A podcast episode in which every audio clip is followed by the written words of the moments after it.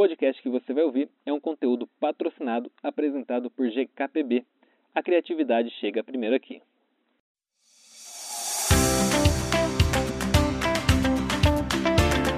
Oi, eu sou Matheus Ferreira do GKPB e esse é mais um episódio da nossa série Geração que Faz Bem, oferecida por Nestlé. Em mais uma iniciativa de celebração aos seus 100 anos de Brasil, a Nestlé está acelerando projetos de impacto social liderados por jovens para que eles ganhem escala e ajudem a criar um futuro melhor. A marca promoveu mentorias para esses jovens e ainda utilizou suas embalagens que estão presentes em 99% dos lares brasileiros para dar publicidade a esses projetos. Nesse episódio a gente vai falar com a Ana Luísa Bezerra sobre o Aqualuz, um dispositivo que busca ajudar a população a purificar água de cisternas por meio da luz do sol. Na conversa a gente conheceu um pouquinho melhor esse dispositivo sensacional e o impacto dele nas comunidades que têm difícil acesso à água potável. Vamos ouvir. Oi, Ana Luísa. Primeiramente, muito obrigado por ter aceitado conversar aqui com a gente. Você já comentou aí que foi pega de surpresa com essa gravação, então desculpa aí por essa surpresa, mas vai ser bacana. Eu queria que você começasse explicando para a gente como que surgiu o projeto Aqualuz e o que, que é esse projeto. Oi, Matheus. Nada, é um prazer estar aqui é, explicando de forma rápida. Uh, o Aqualuz é um produto que surgiu e depois se tornou uma empresa mas ele, ele surgiu quando eu tinha 15 anos, estava ainda no ensino médio, e sempre fui apaixonada por ciência, sempre quis ser cientista e trabalhar com alguma coisa de grande relevância, algum problema de grande relevância, até que em 2013, que foi a época que eu tinha 15 anos, eu é, diversas coisas aconteceram que me levaram por esse caminho. Primeiro, eu sou baiana, e depois, na escola, eu estava lendo um, um livro, Vidas Secas, que retrata a problemática do sertão em relação à seca e à falta de água. Então, fiquei muito tocada com essa, essa grande questão, é, que já sabia que atingia milhões de pessoas no Brasil inteiro. E uh, depois eu vi uma oportunidade de participar de um prêmio Jovem Cientista, que o tema era água. E foi aí que tudo começou. Comecei a pesquisar o que, poderia ser feito para resolver aquele problema, e de cara eu percebi que existiam diversas tecnologias para tra tratar água, mas nenhuma conseguia resolver o problema do semiárido, das zonas rurais semiáridas, é, principalmente por serem tecnologias complexas e requererem uma manutenção que as pessoas não podiam dar. Então, quando eu fui buscar a construção do Aqualuz, eu quis que fosse uma tecnologia simples o suficiente para que eu, com 15 anos, pudesse desenvolver sem apoio assim de, de laboratório nem nada do tipo, pudesse desenvolver no quintal da minha casa e que as pessoas também pudessem utilizar por muitos anos, garantindo a independência ao acesso à água potável. E foi assim que nasceu o Aqualuz, é, até dá para ver ele aqui atrás, um protótipozinho. Ele é uma, hoje, depois de oito anos desenvolvendo a tecnologia e já na versão décima 13 que a gente está partindo, uh, o Aqualuz ele é um, um, produto que é basicamente um reservatório. Esse aqui é a miniatura que vocês viram. Ele tem uma capacidade de 10 litros, mais ou menos, a pessoa coloca água, uma água doce, não é qualquer tipo de água, é água doce, água de, de chuva, água de alguns rios, depois deixa essa água em exposição diretamente à luz do sol. Os grandes diferenciais do Aqualuz é que ele só usa a luz do sol, não usa substância química, não usa energia elétrica, não usa nenhum tipo de filtro complexo e vai fazer esse tratamento da água em espaço de tempo de mais ou menos três horas, até que o sensor que está dentro do equipamento, que é o sensor químico, ele muda de cor e assim a pessoa sabe que a água pode ser retirada para o consumo. E detalhe que são 20 anos de durabilidade da tecnologia e a manutenção é apenas limpeza com água e sabão. Então a gente conseguiu trazer o melhor produto possível para essas zonas rurais do semiárido. É, então é uma água que ela é própria para o consumo. A pessoa pode consumir essa água depois, depois desse processo aí do, do Aqualuz, né? Exatamente. E quais são os maiores feitos do projeto? Quando a gente fala de projeto de empreendedorismo social, é, a gente sabe, né, ainda mais é, é, dentro do momento que a gente se encontra, de pandemia, muitas dificuldades, o que dá aquele calorzinho no nosso coração é quando a gente vê as histórias de sucesso que esse produto ou que esse serviço que a gente oferece, ele proporcionou para outras pessoas, né? Você tem alguma história assim que, que te marcou, alguma pessoa que utilizou esse produto, que você pode contar para a gente de um, algum desses dos, dos, maiores feitos aí do Aqualuz? É, posso com certeza, é um dos primeiros beneficiários, que é uma história que terminou se repetindo muitas vezes para outras famílias. Sempre quando a gente vai selecionar as famílias que vão ser beneficiadas, a gente termina dando preferência a famílias que tenham crianças pequenas, que são as principais vítimas das doenças de veiculação hídrica. Hoje, até em termos globais, é a segunda maior causa de mortalidade infantil, o consumo da água contaminada. Então, é, nas primeiras famílias, logo quando a gente implantou as, as versões iniciais do Aqualuz e foi fazendo acompanhamento, de cara a gente recebeu o depoimento de uma mãe que contava que dava água contaminada para os filhos porque simplesmente não tinha outra alternativa. Ela sabia que aquela água não era potável, mas os filhos tinham sede, pediam por água, e o que ela tinha que fazer era dar água, depois, quando eles ficavam doentes, levar ele para o posto de saúde. Era um ciclo sem fim, é, então eles faltava escola, faltava trabalho por conta disso.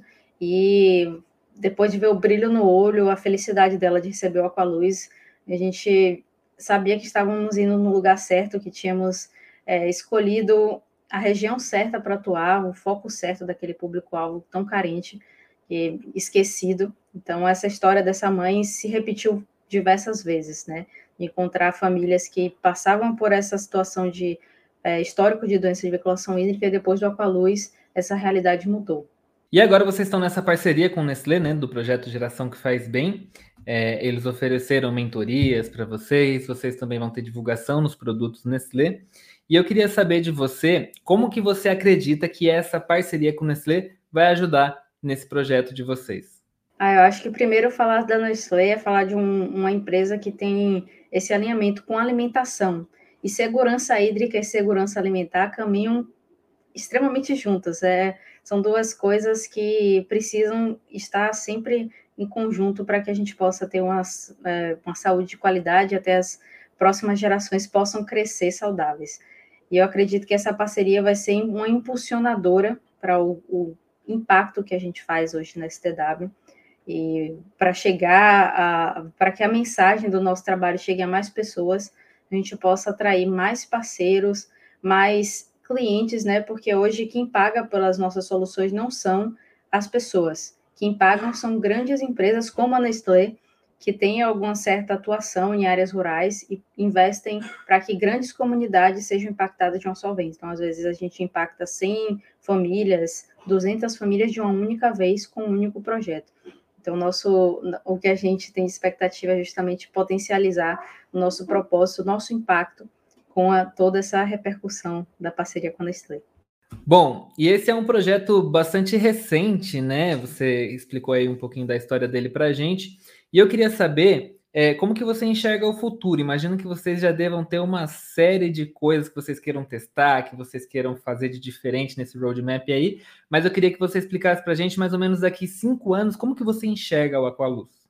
Então, para esse roadmap, eu considero três principais tópicos. O primeiro, principal de todos, o número de pessoas impactadas.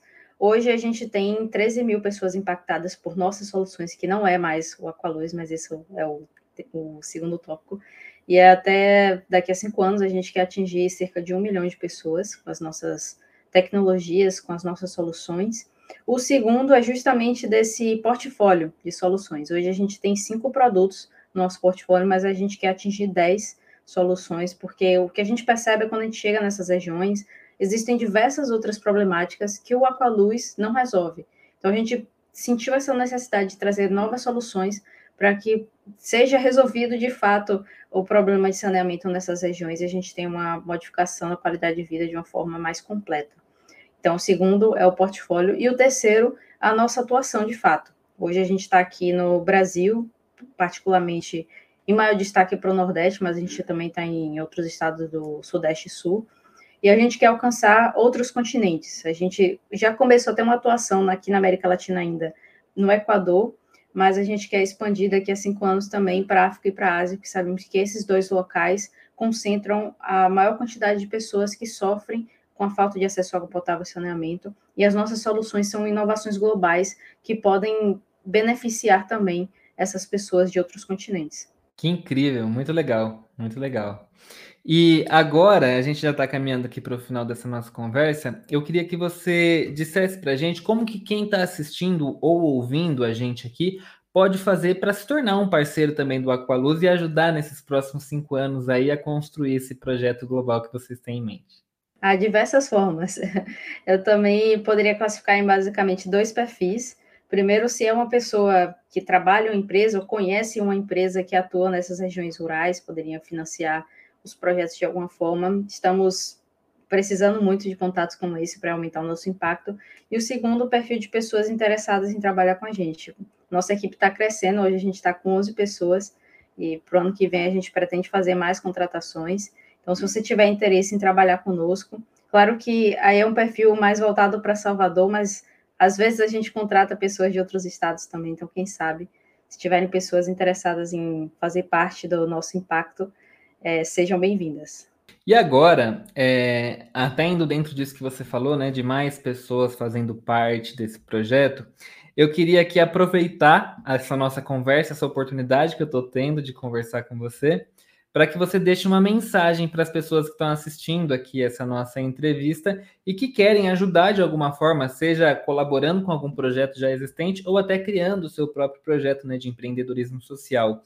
Que você diria para essas pessoas que estão querendo começar? Nossa, para resumir uma mensagem é muito difícil, porque são várias coisas que seria importante falar, mas é, o que eu sempre digo, sempre quando tenho oportunidade para falar, é de desenvolver a resiliência, a capacidade que é extremamente importante para qualquer empreendedor ou qualquer pessoa que vai fazer parte de uma startup de impacto ou uma ONG, porque a gente está vivendo em um, um, país cheio de problemas em que ainda o empreendedorismo social não não é não, não tem todas as oportunidades necessárias para ser bem desenvolvido, então a gente vai enfrentar muitos problemas, é, ainda mais no início, são maiores ainda, até conseguir ter um certo sucesso.